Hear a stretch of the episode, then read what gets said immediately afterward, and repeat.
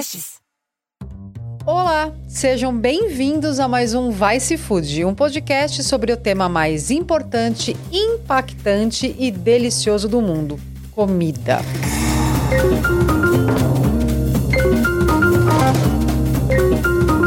Na verdade, vocês sabem que a gente fala muito além de comida, a gente fala do uso do solo, tudo que vem do solo, como impacta o meio ambiente, como impacta a nossa saúde, como impacta a saúde do planeta. Então, o tema de hoje vai parecer estranho para algum de vocês e vai parecer um pouquinho desconexo, mas por um breve momento. Nós vamos falar sobre óleos essenciais. O que são óleos essenciais? Óleos essenciais, uma das definições que eu peguei, são substâncias sintetizadas, armazenadas e liberadas pelas plantas são extraídos, obviamente, de plantas e obtidos por meio de técnicas como prensagem a frio e diferentes tipos de destilação. É, você deve estar muito acostumado a ouvir falar de óleo essencial em coisas como ah, aquela, aquele cheirinho bom em casa, né? Água com umas gotinhas de óleo essencial. É, ou seu creme de corpo, é, se você tiver muita sorte e usar coisas assim mais naturais, tem óleo essencial. Mas o, óleo essencial, os óleos essenciais, eles são muito mais do que dar cheirinho bom. É, eles são, têm um mundo de aplicação na farmácia, no agro, inclusive, a gente vai explicar um pouco depois, e no bem-estar é, pessoal, físico, tem a questão do aroma ser realmente é, muito importante nas nossas sinapses em alguns momentos da vida. E para falar sobre óleo essencial, o que é, se precisa ou não ser orgânico, para que que serve, como a gente usa, quais são as aplicações. O nosso convidado é o Fernando Amaral. Muito obrigada, Fernando, por estar aqui com a gente no Vai Se Food. Obrigado, Aileen, pelo convite. É um grande prazer estar com vocês aqui. O Fernando, ele é formado em osmologia na Suíça. Você não sabe o que é osmologia? Eu também não sabia até pouco tempo atrás. Ele vai dizer para a gente o que é osmologia. Ele é perito ali, um expert em plantas aromáticas e óleos essenciais e é CEO da WNF, que é, acho que é a maior, né, produtora de óleos essenciais do Brasil e óleos essenciais orgânicos. Eu Conheci o Fernando há muito pouco tempo atrás, quando eu estava é, num retiro que um amigo meu, que é um dos maiores chefes é, plant-based que eu conheço, o Thiago, estava fazendo, chama Respiro, e uma das atividades desse, é, desse retiro foi conhecer a fazenda do Fernando, que é uma fazenda orgânica, é, na qual ele planta algumas das variedades das quais ele extrai óleo essencial. E a gente foi fazer uma visita. E eu não fazia ideia, nunca tinha ido numa fazenda, numa produção de óleo essencial, apesar de usar muitas coisas com óleo essencial. E eu fiquei, assim, muito fascinada por tudo, né? A gente chegou numa hora que estava fazendo a destilação do óleo essencial de alecrim. E o cheiro de alecrim era uma não é o forte que a gente está acostumado, é o puro cheiro do alecrim em todos os lugares que você se virasse ali num raio de 100 metros. É, é muito poderoso, é muito potente. A gente viu a destilação. E daí eu falei, cara, dá um episódio muito legal, porque eu mesmo uso bastante, depois eu falo as aplicações que eu faço, mas eu não tinha ideia da gama de usos do, do óleo essencial. Primeira coisa, Fernando, o que é osmologia? Bom, a osmologia é a ciência do olfato, da anatomia dos órgãos e dos odores. Né? Osmologia é uma ciência que existe desde 1812. Como ciência, até então, ela era uma bruxaria, né? Porque tudo que era envolvia planta, vapor, fumaça, né? Então isso era uma coisa do alquimista ali, do bruxo, e virou ciência em 1812. Uhum. E a gente fala também do, da, do perfume, né, da, da fumaça, perfume significa pela fumaça, em latim. Então, todos os perfumes, eles são um pouquinho de osmologia. Tudo que a gente sente de cheiro na, na nossa vida, cheiros que vão melhorar a qualidade de vida no toalete, por exemplo, cheiros que vão melhorar a qualidade de vida no ambiente, no corpo, nos produtos cosméticos, cheiros que são utilizados para atrair, para repelir. Muitas vezes nós temos assim até controle de pragas, né, usando armadilhas com odores que aquele inseto entra por ali. Então, tudo isso faz parte da osmologia. A osmologia é é a ciência do odor, desse mundo invisível do odor. E como foi que você foi parar na Suíça e fazer osmologia? Porque não é uma profissão óbvia é, e nem um lugar óbvio para fazer faculdade de osmologia. Como que foi? É, foi um, eu sempre falo que é uma condução, né? Uma condução de qualidades que acho que a gente tem essas qualidades, a gente carrega elas e a vida vai colocando na nossa frente os desafios, né? E comigo aconteceu assim, eu fui atleta profissional durante a década de 90, né, foi skatista profissional, hoje skate é esporte olímpico. Naquela época a gente fugia da polícia aqui do, do Jânio Quadro. Pois é. Eu fui, fui competir no, no exterior, sempre fui ligado a essa questão esportiva mesmo, né? E, e foi, foi legal, né? Assim, levar o skate brasileiro para fora. Fiquei um tempo na Alemanha, fiquei um tempo em Portugal. E nisso eu, eu conheci uma garota suíça e nos apaixonamos ali tivemos uma filha, né? Hoje ela tem 31 anos, chama Yara Safira, se estuda na Suíça, trabalha na Suíça também, já, já é uma mulher, né? Uhum. Assim, é dentro da história. E esse fruto, né, do nosso relacionamento ali, a Yara, me levou para a Suíça, né? Então eu, como escrita profissional, não tinha como sobreviver, nem sustentar a família lá, então fui arrumar um emprego. E também naquela época era surdo, mudo e analfabeto ao mesmo tempo. É. Não conseguia falar o alemão, não conseguia é, escrever. Não é uma, Alemão suíço é um negócio meio complicado. É, é, dá medo, assim, quando você vê falando assim, assusta bastante, né? E, e aí eu acabei arrumando um emprego como ajudante numa fazenda que cultivava plantas medicinais, plantas aromáticas e que, e que construía né, jardins paisagísticos, mas diferente daqueles que a gente conhece. É, são jardins que eles reconstruíam a biologia suíça. O chefe lá, meu chefe, é um arquiteto paisagista, o Peter Richard, ele desenhava aquelas plantas que viria né, um inseto colocar um ovo, que depois o outro comia aquele ovo, ou aquele inseto eclodia, e depois ele virava é, uma um besouro, virava uma borboleta e assim por diante. E todas essas plantas, elas eram replantadas, eram plantas nativas da Suíça, que, traz, que traziam de volta a biodiversidade. Uhum. E naquele momento... Assim, tudo. É, a Suíça era muito estéril, né? Depois, no pós-guerra, a grama, as, as, as, plantas como o cipreste, por exemplo, que são, não são nativas, né, típicas de lá. Então a gente replantava aquelas flores, as ervas e tal, e eu participei desse, desse movimento durante um bom tempo. Meu chefe foi ficando famoso, ele virou presidente da World Wildlife Fund, que é do Panda, né? Acho que todo mundo conhece aí o nosso querido Panda da WWF. Tanto é que a WNF, o nome, é inspirado na WWF também, né? E aí o meu chefe ficando famoso os repórteres entrevistando e perguntava quem que era esse cara que ajudava ele, esse brasileiro. Ele brincava, é. falando assim, esse aqui vem da Amazônia, entende tudo de planta, e eu já estava bem, eu enganava bastante, assim, naquela Mas naquela você época, veio né? da Amazônia ou era só genérico? Não, ele inventou essa história, não tem nada a ver com a Amazônia, mas todo brasileiro vem da Amazônia, né, no exterior. É. E, é, e aí eles estavam com essa brincadeira tal, mas aí um cara, que é o, o Silvio Frigoli, que foi meu professor, meu mestre em óleos essenciais de osmologia, tecnologia, e ele tinha uma escola, né? E ele falou: Mas você vem da Amazônia, você entende de planta, você fala português, você consegue estudar, você fala alemão, você isso. Nessa época eu já falava, né? Tá. E ele me convidou, ele ficou assim, muito. gostou de, muito de mim, assim, achei estranho, e falou: Você precisa estudar, você precisa estudar, estudando. E, e aí, no primeiro momento, eu fiquei meio assim, se eu iria ou não estudar osmologia, porque eu pensei: para que, que eu vou estudar osmologia, né? Eu vou estudar e vou fazer o que com isso? É, o que, que se faz cara... cosmologia? Uma boa coisa então, Aí é que tá, né? Aí é que tá. Hoje eu sei né, que a osmologia está em quase tudo que toca a nossa parte sensorial.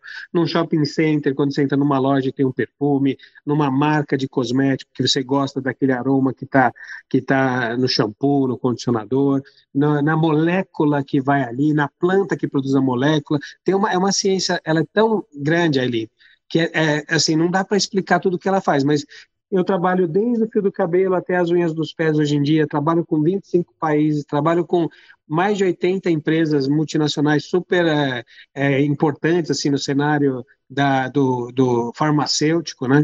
Então é, é, uma área assim eu nem imaginava que era tão grande e tão desconhecido, né?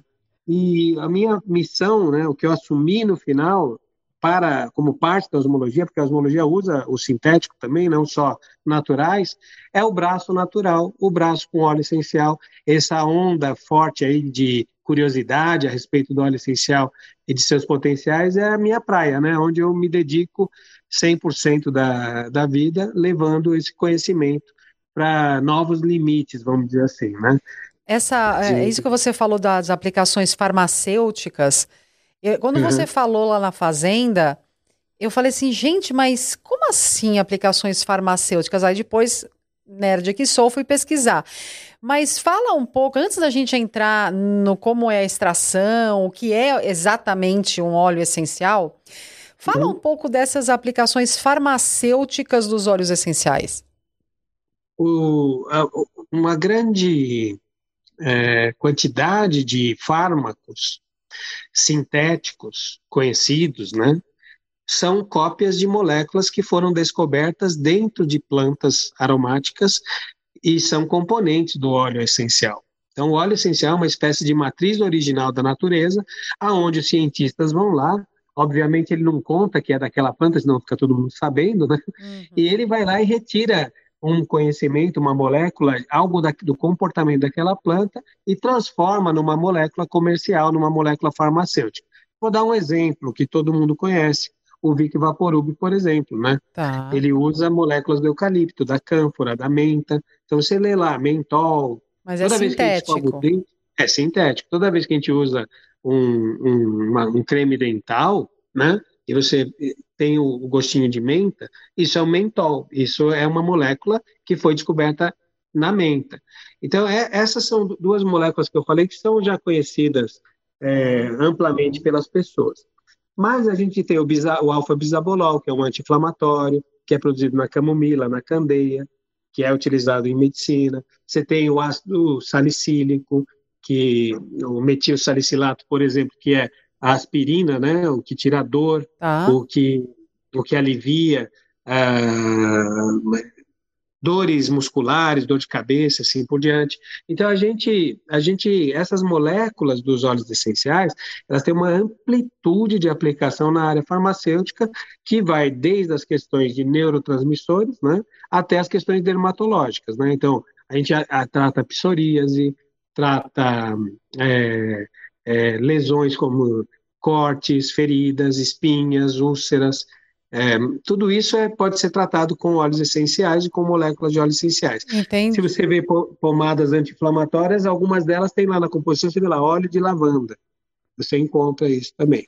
Quer dizer, assim, quando a gente começa a falar de óleo essencial, a gente começa a falar de um conhecimento milenar da humanidade, né? Principalmente Sim. dos povos originários, que é ah, essa planta é boa para o estômago, essa planta cicatriza a pele, essa planta. É, enfim, cada planta ali com o seu uso, e a gente transforma isso é, de uma maneira científica em como usar esses poderes das plantas de uma isso. forma controlada, digamos. É muito importante o que você falou, é muito importante, tá, pessoal? Vocês estão aí ouvindo o podcast. O que a Eileen falou agora é uma das coisas mais importantes, porque define a forma como nós nos tornamos os seres humanos que nós somos hoje. Se a gente voltar essas, esses ancestrais da época de Sabá, do Egito, dos Sumérios, eles já usavam, eles só tinham esse recurso. Plantas aromáticas, plantas medicinais, eles faziam, eles não tinham destilação, não conseguia ter o óleo na forma etérea dele, era o óleo na forma de unguento, né? Hum. E isso era o que eles usavam como medicina. E essa medicina, ela foi subtraída da civilização e foi sendo sacralizada né, na mão dos sacerdotes, e os sacerdotes começaram a reter o conhecimento e afastar ele da população. Ou seja, é, Hoje, o que nós, o, o, resíduo que nós temos disso, hoje, assim, a gente depende do médico para falar de saúde, às vezes depende do farmacêutico para falar do remédio. A gente, se nós nos tornamos criaturas dependentes, né?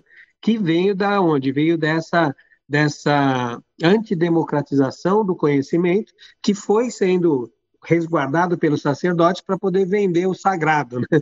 Assim, né? Eu te curo, eu sou sacerdote, só eu ah, conheço. É, é isso do ser humano é incrível, né? Você mantém as pessoas na ignorância para vender a solução, né?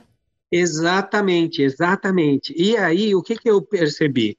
Que quando eu tinha 24 anos de idade, e eu estava lá na Suíça estudando, descrente, porque eu nem acreditava nessa história toda ainda, eu, o que, que eu percebi? Eu falei, nossa, mas com isso daqui eu já cicatrizo minha ferida, já tiro a minha dor, eu já não preciso mais daquele remédio, eu já consigo fazer um monte de coisa, eu consigo respirar melhor, eu consigo me tratar no resfriado, a minha curva de regeneração aumenta. E aí o que, que eu percebi? Conforme eu fui ensinando isso mais para frente para as pessoas, eu percebi que essa pessoa ganhava uma das coisas mais importantes, autoconfiança, ela sabia como se autocuidar, ela tinha um, um, um autoconhecimento, ela sabia que se doesse ela podia usar aquele óleo. E eu percebi que esse era o grande valor do óleo essencial, que o resgate estava aí, não no óleo em si, mas naquele empoderamento que a pessoa tem quando ela começa a conhecer. E ela começa a se livrar de algumas coisas que prendem ela. Posso Isso falar só eu... duas coisas antes da gente continuar que eu acho importante da minha própria experiência quando uh, falando espe especialmente de óleo essencial? Claro. A primeira é, é, eu não sabia da aplicação de óleo essencial na, no agro até uns sete anos atrás, que eu estava visitando uma granja orgânica associada da Corin, é, que produzia né, frangos orgânicos para Corin, e eles me levaram no galpão de ração. E eu já tinha visitado outras granjas não orgânicas e o galpão de ração é um galpão que fede a carniça, né, em geral. Sim. Tem antibiótico, é um cheiro muito ruim. O galpão de ração da Corin cheirava a alecrim. Uhum. E a ração era verde. Eu falei, gente, eu não estou entendendo por que, que este galpão cheira alecrim. Eles falaram, Aileen, a gente, além da vida das galinhas ser melhor, as crianças soltas, etc e tal, a ração ser orgânica, é, a gente não usa antibiótico.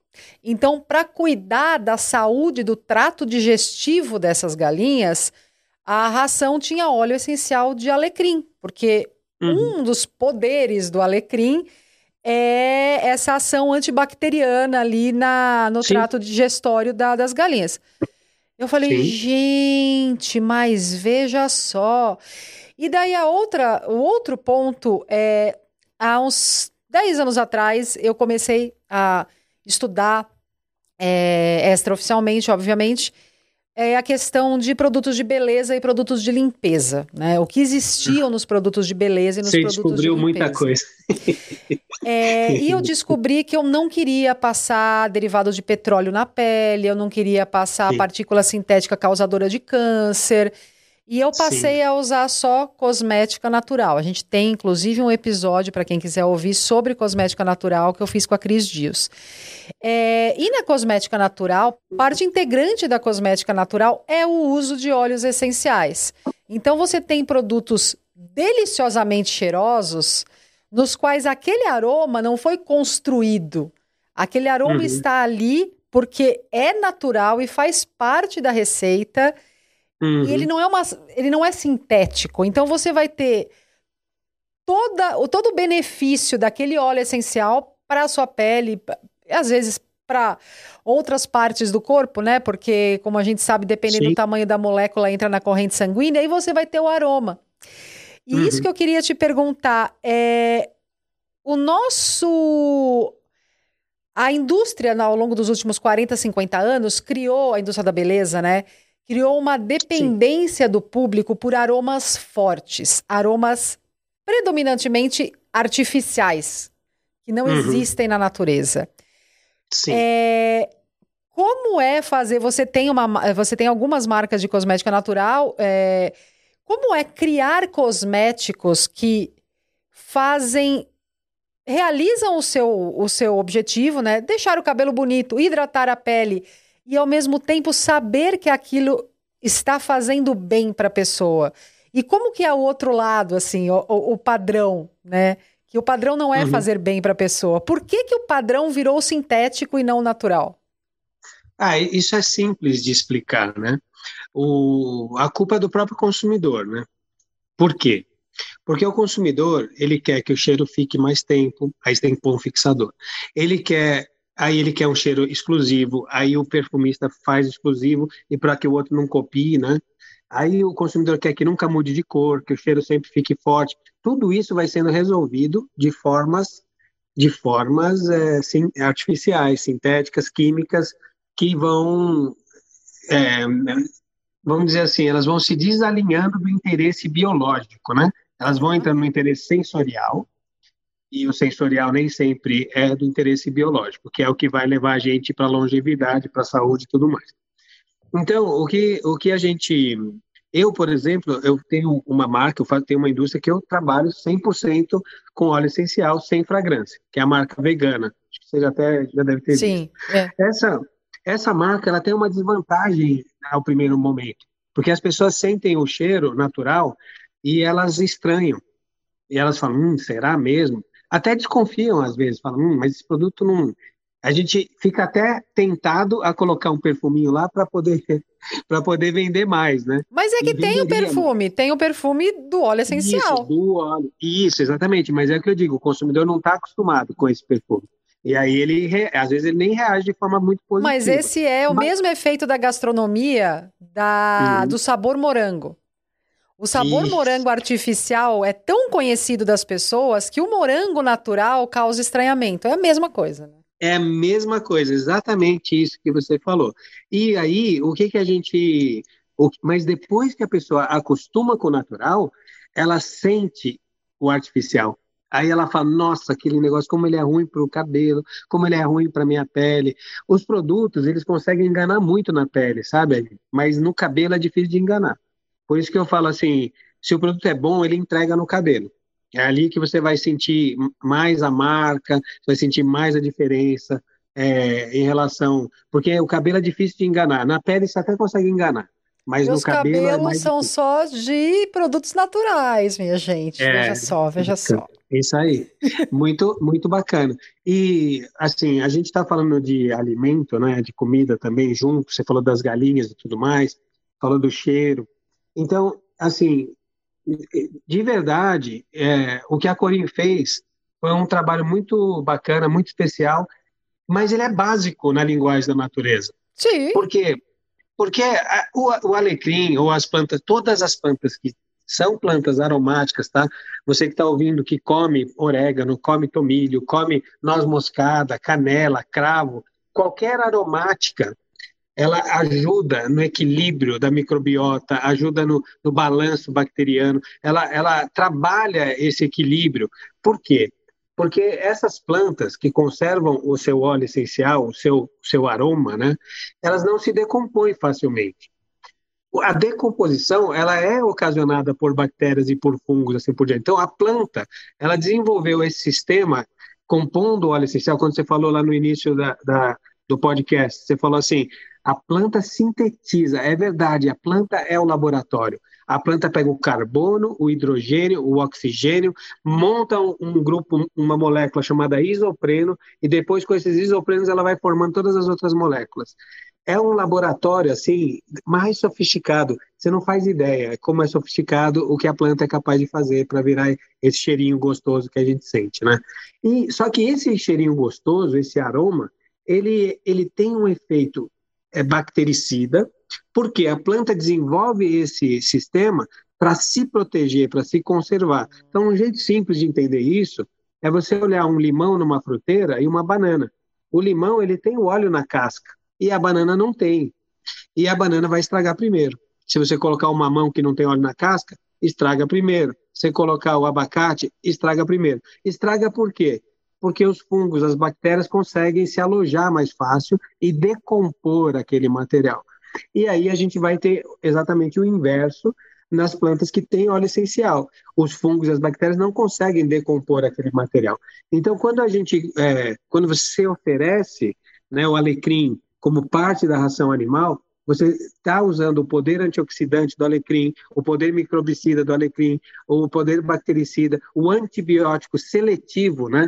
Porque quando a gente fala de antibiótico, antibiótico ele pode ser uma molécula que tem um, um, um, processo simplesmente como uma bomba, né? Ele vai lá e mata todo mundo. Tudo, é. é diferente quando o óleo essencial atua como antibiótico. Ele tem a capacidade de selecionar aqueles agentes que são patogênicos e os agentes que não são. Quando a gente estuda no laboratório, você tem uma cultura de células e você aplica o óleo essencial, você vê as células boas se desenvolvendo mais rápido, o óleo essencial atacando as ruins e as células boas também atacando as ruins, entendeu?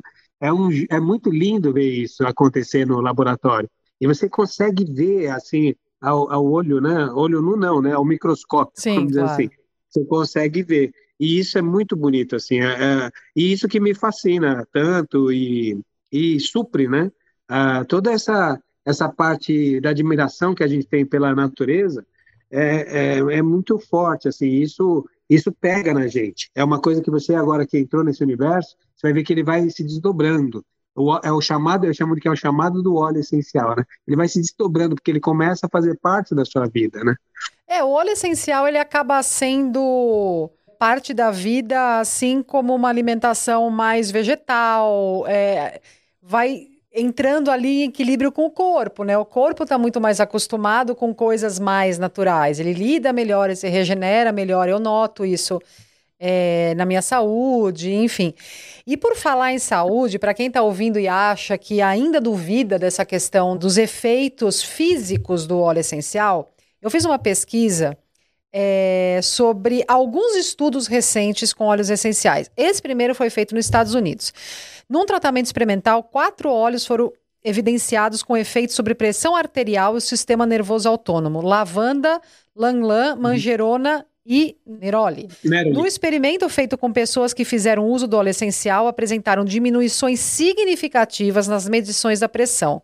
O estudo ainda aponta que os óleos essenciais podem ter efeitos relaxantes para controlar a hipertensão. Tem uma uhum. outra, um outro estudo aqui que é muito bom. A massagem com óleos essenciais e banhos de pés pode proporcionar uma sensação física e psicológica de bem-estar em pacientes com AVC, conforme foi uhum. identificado em mais um estudo. As atividades aumentam a temperatura corporal, melhoram o sono, diminuem o estresse, promovem o relaxamento e o aumento da circulação sanguínea por meio do contato corporal. É...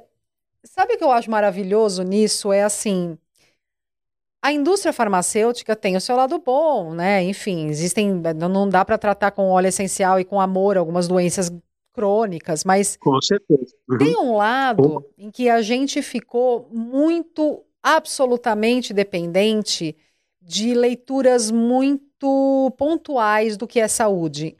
Então, os uhum. nossos médicos, os médicos ocidentais, a grande parte dos orientais também, menos os tradicionais, eles têm uma leitura de que nós somos partes. Então, você está com problema no coração, você vai num cardiologista. Ele não vai perguntar uhum. exatamente o que você come, se você come orgânico ou não, o que, que você passa na pele, você usa é, desodorante com metal pesado ou não. É, nós não somos partes, nós somos um todo. É, é. E a gente se trata por partes, né? Ignorando uhum. que quando você trata uma parte, você está afetando o todo. Daí você uhum. entra com óleo essencial, entra com uma alimentação mais vegetal e você começa a se sentir melhor. É porque existe uma coisa tão básica que a gente desaprendeu que é quanto mais natural no sentido de moléculas naturais, não sintéticas, que os seres humanos estão acostumados ao longo da sua evolução, mais uhum. fácil o corpo vai se regenerar.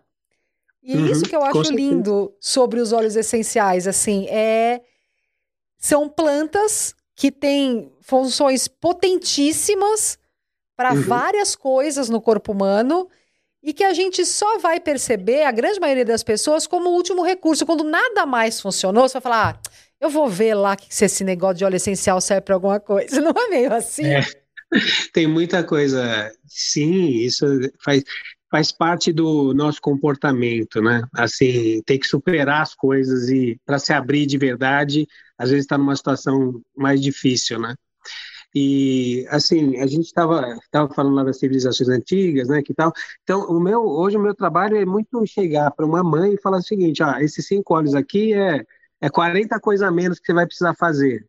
Vai depender em questão de dor de ouvido, questão de dor de garganta, respiração do filho, ela mesmo estressada, ela dormindo melhor. Então, o, o, o meu objetivo é, são cinco óleos que são mais, é, menos, vamos dizer assim, agressivos, né, ou me, menos perigosos, se você não souber usar. Esses óleos eu tenho popularizado muito, por exemplo, óleo de Quais? lavanda, tá. óleo, óleo de eucalipto, lavanda, é, óleo de melaleuca, o óleo de capim-limão, de lemongrass e de laranja doce. Esses cinco óleos eu costumo explicar, porque assim, a lavanda é sistema nervoso, né? O eucalipto, sistema respiratório. O, a melaleuca é sistema imunológico. O lemongrass, sistema cognitivo. E a laranja doce, sistema digestivo. Então, se você já está com, já tem um acesso a, essa, a, a esses óleos, esse sistema, você vai estudando um a um, pouco a pouco vai melhorando. Então, só para traduzir, né? Imagina que você, quando a gente fala assim do efeito físico de óleo essencial, de cheiro, de osmologia, a gente, esse ativo, né? Esse óleo, essa, essa molécula que está na natureza, ele é, vamos dizer, aquilo que vai é, causar atividade, né? Ele está voando por aí pelo espaço, você cheira, só que o aparelho receptor a gente tem que fica dentro, fica dentro do nosso corpo, no nosso cérebro, tem um anel ali cheio de, de é, nervos e transmissores de neurônio, que é o sistema límbico, né, com glândulas, com tudo isso, e se projeta desse anel que está na área central do nosso cérebro dois nervos, que são os nervos olfativos, que pode ser chamado de antena, né? Quando a gente olha assim para um, um, inseto, você vê as antenas dele, porque o exoesqueleto está fora do corpo. O ser humano a gente não vê as antenas, mas a gente tem. Tanto é que quando a gente vai tomar uma decisão, a gente vai estar tá intuindo, a gente respira fundo, né? A gente. É. Peraí, esse negócio tem a ver, esse negócio não está me cheirando bem, né? A gente fala assim, né? E, e o, o que acontece é que a gente tem essa, esse receptor.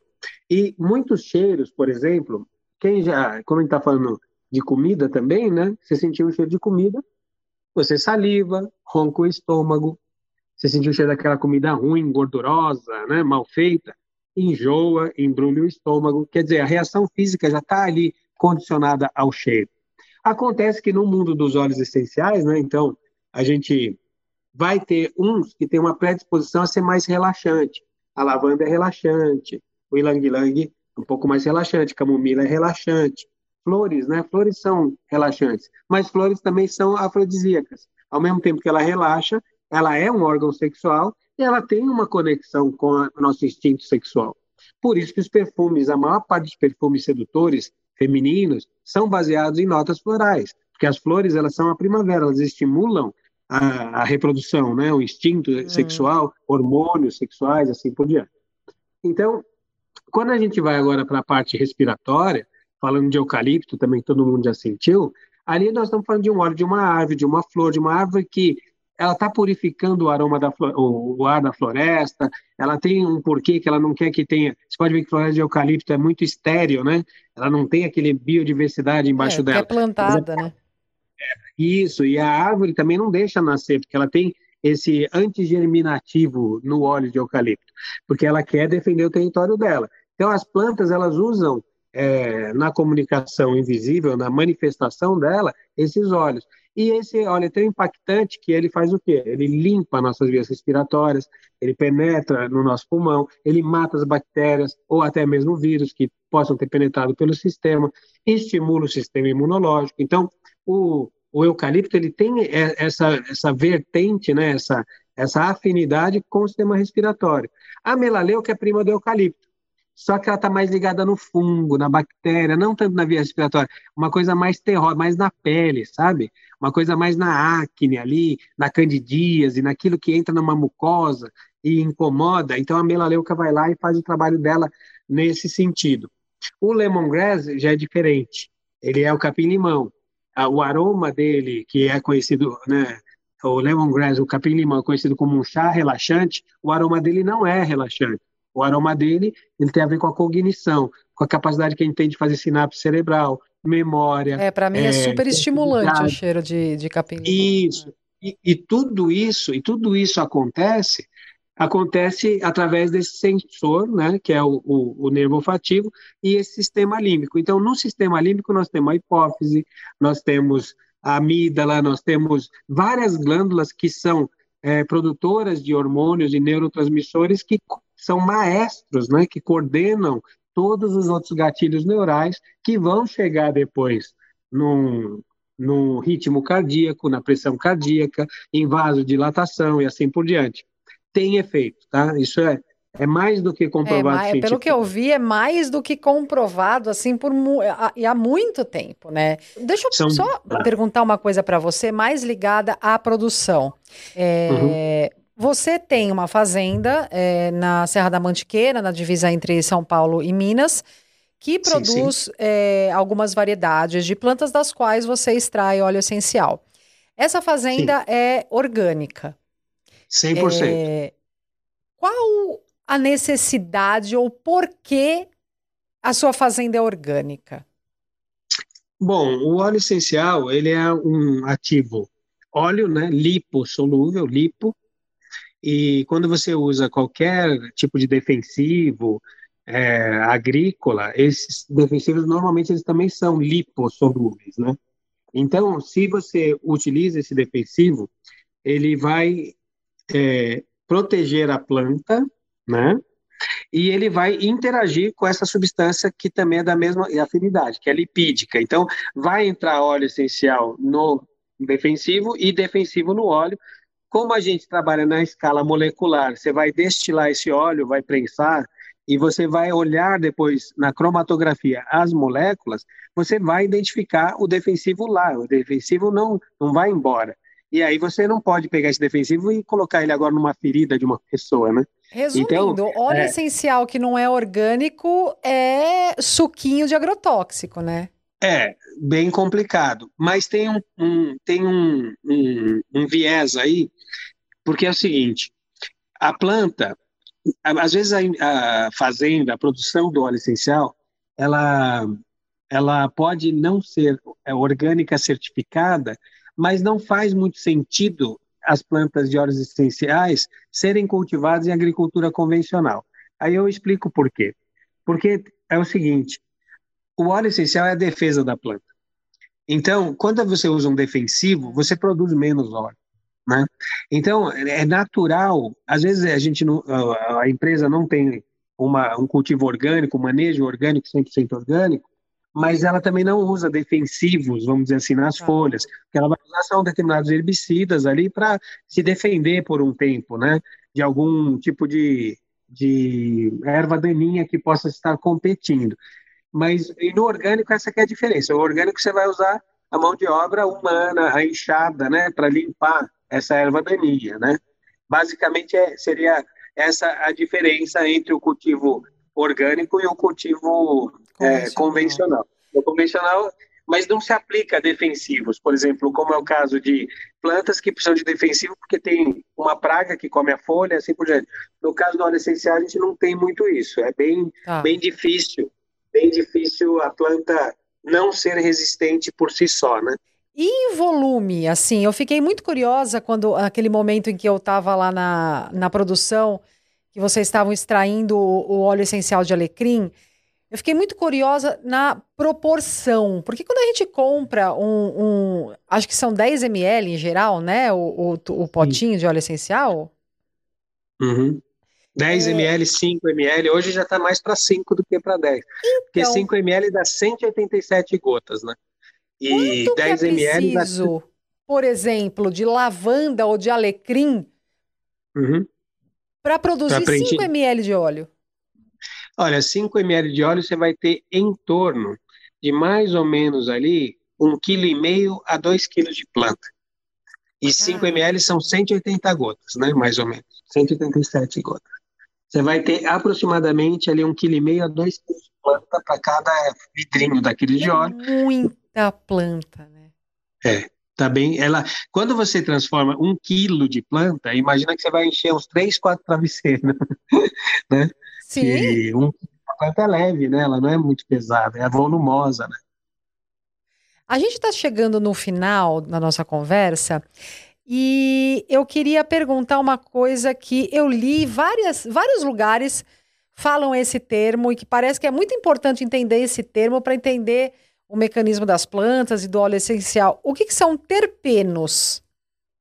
O terpeno é a molécula básica que é, está presente no óleo essencial. É uma família molecular né, composta pelas moléculas de carbono, hidrogênio e oxigênio. Terpeno é um, é um grupo molecular, uma, um agrupamento né, de, de átomos que forma uma, forma uma, uma classe de várias substâncias, que pode ter mais de dois mil tipos de terpenos diferentes. Então, por exemplo, é, o tetaterpineol, tem o geraniol, você tem o é, lembrando assim de cabeça, vários tipos de, de moléculas. Ele é o tijolinho enquadram... básico da, das cadeias das plantas, é isso? É, o, o terpeno ele é uma família molecular né? e essa tá. família tem mil, tem mil integrantes na família e cada planta produz o seu terpeno. Então, por exemplo, tá. o D-limoneno. D-limoneno é o terpeno da laranja. Também encontra no limão. O terpineol 4, né? Uhum. É o terpeno da melaleuca, né? O, então, cada planta vai tendo o seu cada, se ela tem uma molécula de terpeno, ela vai ter aquele terpeno característico daquela planta. Os terpenos, é, tem terpeno, sesquiterpeno, álcool terpênico. Então, existe uma classificação é, que, que, tendo um número X de átomos, um número X de moléculas de carbono, de hidrogênio e de oxigênio, é um terpeno. Tá. Se ele tiver mais, ele pode ser um aldeído. Se ele tiver menos, ele é outro tipo de é um ácido, por exemplo. Então existe é, essa categoria, né? A forma como essas moléculas se agrupam que é, então dado o é nome exclusivo das plantas. É, isso tudo vem de planta, tá? tá? Terpeno é coisa de planta. O terpeno mais famoso atual é, são os canabinoides, né? Da cannabis, ah, que agora estão em voga, né? O, o, a, e isso apareceu agora, assim, popularmente, né? Por, causa, por conta da cannabis. Mas às vezes me chamam para fazer palestra para defender se cannabis funciona ou não funciona. Aí eu falo, funciona e também ela não é uma novidade. É que você não conhece, mas tem outras plantas que já atuam nesses sistemas e já têm essas moléculas e são utilizadas. A gente tem um, um, um creme para dor, chama Tia Dolores. O nome até para dar um pouco de humor né, na brincadeira. E ele tem o quê? Tem o Wintergreen. O Wintergreen é uma planta que ela tem o, o ácido metil salicilato, né, que é esse analgésico, mas é ele que deu origem a todo aquele conhecimento de analgésicos em pomada e creme que a gente conhece por aí. É ele que é o precursor, né? Então a gente tem resgatado esse, esse, esses materiais, porque o que acontece também hoje com a medicina é que, como os organismos estão sobrecarregados, estão intoxicados, né? Muitos médicos querem prescrever desmedicalizando, eles querem prescrever coisas que não sejam medicamentos e que uhum. consigam diminuir a carga de medicamento. E, e, e, dentro desse conceito vem surgindo a medicina integrativa, medicina funcional e assim por diante, né? Que é mais ou menos a, a, o contrário daquela medicina especializada que você falou, né? Vou lá no cara do coração, vou no cara que, que é só da veia ou o cara que é só da unha, né? Não, ela, é, as medicinas integrativas, elas, elas estão cada vez mais ampliando a necessidade do paciente ajudar no processo claro, de saúde. entender né? o que está acontecendo, porque na verdade e... a gente fica doente e desequilibrado muitas vezes porque a gente, na maior parte das vezes eu acho, porque a gente não tem noção do que a gente usa e qual é o impacto na nossa saúde. Isso é acumulativo, o sintético é, é simples, acumulativo. Quanto mais sintético você colocar no seu corpo, mais ele vai estar no seu corpo e mais difícil é tirar. E aí surge todo tipo de coisa, cisto, entupimento, e lá vai cacetado, porque o corpo não sabe o que fazer com, com esses todo materiais lixo, né? É igual a terra. Se você jogar um monte de garrafa PET no chão, ela vai ficar lá. A terra não sabe o que fazer com aquilo. Aquilo foi feito no universo humano. É a mesma coisa, só que no micro, no microambiente. Uhum. Então, se uhum. você olha, às vezes, se a gente pudesse ver né, o fluido intersticial do organismo, que é aquela, aquela aguinha que fica em torno das células, né, entre as células, um organismo puro, bem alimentado, ele vai ter um igual um oceano limpo, uma praia limpa. Agora, aquele organismo já sobrecarregado, cheio de conservante, de material sintético, ele fica igual aquela praia suja, cheio de, de, de, de pedaços de plástico e assim por diante. É muito louco é a, a gente coisa. pensar nisso, é, em como o que a gente passa na pele, escova os dentes, passa no cabelo, passa na unha, mulheres ainda que se maquiam, como tudo isso uhum. pode ser, e na maior parte das vezes é, intoxicante, porque é. a grande maioria desses produtos são feitos de aromas sintéticos, são feitos com derivados metais, de petróleo. É. Metais, metais, também, né? Então, quando a gente. É, como não se fala muito desse assunto, tem até um, um, um, documentário novo que chama Not So Pretty na HBO Max. Não é, é. incrível, mas é, é, é bom para introduzir o assunto. Que ele fala, no caso, como é desregulado nos Estados Unidos, é a indústria cosmética. Não é que é desregulada, não existe regulamentação. Então, Existem milhares de produtos de marcas com substâncias comprovadamente cancerígenas que não são tiradas uhum. de circulação.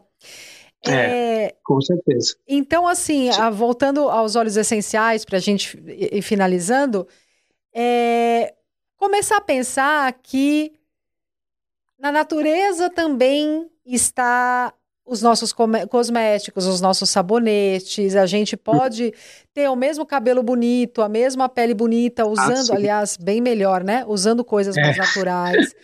Fique mais, mais atento. duradouro. É, é fique mais atento a rótulos. Óleos é. essenciais são bons para. É, eu acho. O site da WNF tem inclusive link para um curso online deles de, de óleos essenciais. Então, quem é tiver interessado. É, fundamento vai lá no site, dá uma olhada, faz o curso.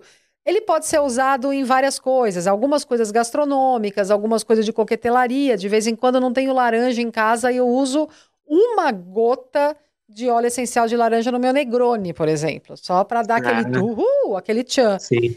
É. É, mas para a gente terminar, Fernando, eu queria, é, eu queria que você falasse algo que você gostaria que todo mundo soubesse sobre os óleos essenciais. Bom, vou falar então em termos conceituais e de uma big picture, né, de uma grande uhum. fotografia. Então, óleo essencial é a substância natural mais concentrada que existe para a gente utilizar, para nossa, a nossa disposição. Esse é um dos conceitos. Depois, óleos essenciais, você conhecendo um pouquinho né, disso, eles vão te dar muita autonomia, autoconfiança, é, porque é gostoso a, a, descoberta, né? Você saber que você pode fazer coisas, né? Com, e você não depende necessariamente sempre é, de alguém para falar o que, que você faz agora que está com torcicolo, ou que está com cólica, ou está com, tá com uma bolha no pé porque o sapato apertou. Tudo isso, óleo essencial trata. Desde a queda de cabelo, mal dor de garganta, tem, assim, olha, assiste lá, eu tenho no nosso canal WNF é, Essential Oils, né, óleos essenciais, em inglês ou português, se você digitar no Google, você vai lá, tem mais de uma centena de aulas gratuitas para ver se você se interessa. Depois, se você quiser fazer o curso, aí você se inscreve e, e vai virar um expert. É disruptivo. É disruptivo porque ontem mesmo eu estava com uma das minhas alunas, ela, ela é mestre em fisiologia do exercício, então ela fazia um trabalho nas empresas de ergonomia e tal. Só que ela fez o curso de óleo essencial e ela estava dando palestra na Bradesco Seguro, falando de saúde integrativa. Uhum. E levando o conceito de óleo essencial que foi, foi comprado, né? Pela, a entidade tem muito interesse hoje nessa, nessa questão da saúde integrativa. O que, que eu posso aprender e fazer? Então, assim, é um aprendizado muito gostoso, muito cheiroso, né? E óleo, óleo essencial tem mais uma coisa que é, é bacana. Ele deveria fazer parte da nossa vida, não todos, tem óleos que são perigosos, são assim, por exemplo, pode queimar a pele, óleo de canela mesmo é um óleo agressivo para a pele, né? Mas assim, esses óleos básicos que a gente falou, é como se você tivesse papel e caneta, como se tivesse é, água na sua torneira. É uma coisa do dia a dia, uma coisa que pertence ao ser humano. Ele, o alimento, a mesma coisa, igual você tem uma geladeira. Hoje todo mundo tem a geladeira em casa, né? Ali tem a comidinha ali dentro, ele tem mal ou, mal ou bem, ele tem a alimentação dele, faz parte da vida, né? Óleo essencial faz parte da vida. Se você olhar por esse olhar e aprender, você vai perceber que você vai ter uma vida mais rica, mais feliz, mais livre também, e ele se torna um caminho. O próprio óleo começa a te ensinar. Isso, cada um vai ter a sua própria vivência. Se você ainda não teve, ele já deve ter tido, né? O óleo vai lá e se manifesta. Ele fala: vem cá, me usa em tal coisa, né? Ah, você tá hoje, você não tá dormindo, vem cá, pinga É, aqui. o meu óleo, o meu óleo essencial favorito é o de bergamota, que é o que melhora meu humor no mesmo instante, assim, é pôr uma gotinha na mão e parar um pouquinho, cheirar, aquilo é meio inexplicável, assim, o como a, o efeito daquele aroma, para mim especificamente, me dá uma tranquilizada na, na hora, assim. É, então, mas essa vivência, ela pertence a você, né? Você tem essa riqueza. Sem conhecer, você não teria. Então, você Sim. sabe que agora, naquela hora que precisa do humor, eu posso explicar, né? Que gastar uma hora explicando tudo isso, mas eu, eu acho que no, o nosso grande objetivo não é a dissecação nesse momento, mas é o, o contrário, é a apreciação, né? Eu acho que o, o grande lance é, não é, que, é, é, questionar, sim, obviamente, por que, que eu não conheço, mas não é questionar se ele funciona ou não funciona, é deixar a vivência rolar, vão ter experiências positivas, procurem uma marca boa de óleo que seja confiável, né? Para não comprar gato por lebre, e aí vai dar tudo certo. Você tem certeza que o óleo essencial não vai deixar vocês é, desapontados, ele vai mostrar o, o, o que ele veio nesse planeta, né? Hum. Muito bem. É, é, obrigado. E tem mais uma coisa do óleo essencial que eu acho legal. A produção do óleo essencial é, e a extração desse óleo essencial, ela, as duas coisas, principalmente a produção, é uma atividade no campo de alto valor agregado. Isso. E que quanto mais gente usasse, quanto mais esse óleo essencial fosse é, popularizado, mais, obviamente, o preço baixaria e mais gente poderia estar no campo plantando numa forma orgânica, ganhando dinheiro com produtos de alto valor agregado, sem precisar sair Sim. da sua terra, sem precisar transformar em soja, sem precisar transformar em milho transgênico. Essa é a ligação do tema óleo essencial com o Vice Food. Nós estamos falando de ocupação da terra. O como Sim. a terra pode ser ocupada e gerar dinheiro para as pessoas de forma muito mais sustentável, inclusive na estética é, se a gente falar das aplicações que a gente, geralmente as pessoas mais conhecem, que são as aplicações em produtos de beleza. Fernando, muito, muito obrigada pela sua participação no Vice Food. Foi ótimo. E a gente termina aqui mais um episódio. E como eu sempre digo, o que comemos molda o mundo.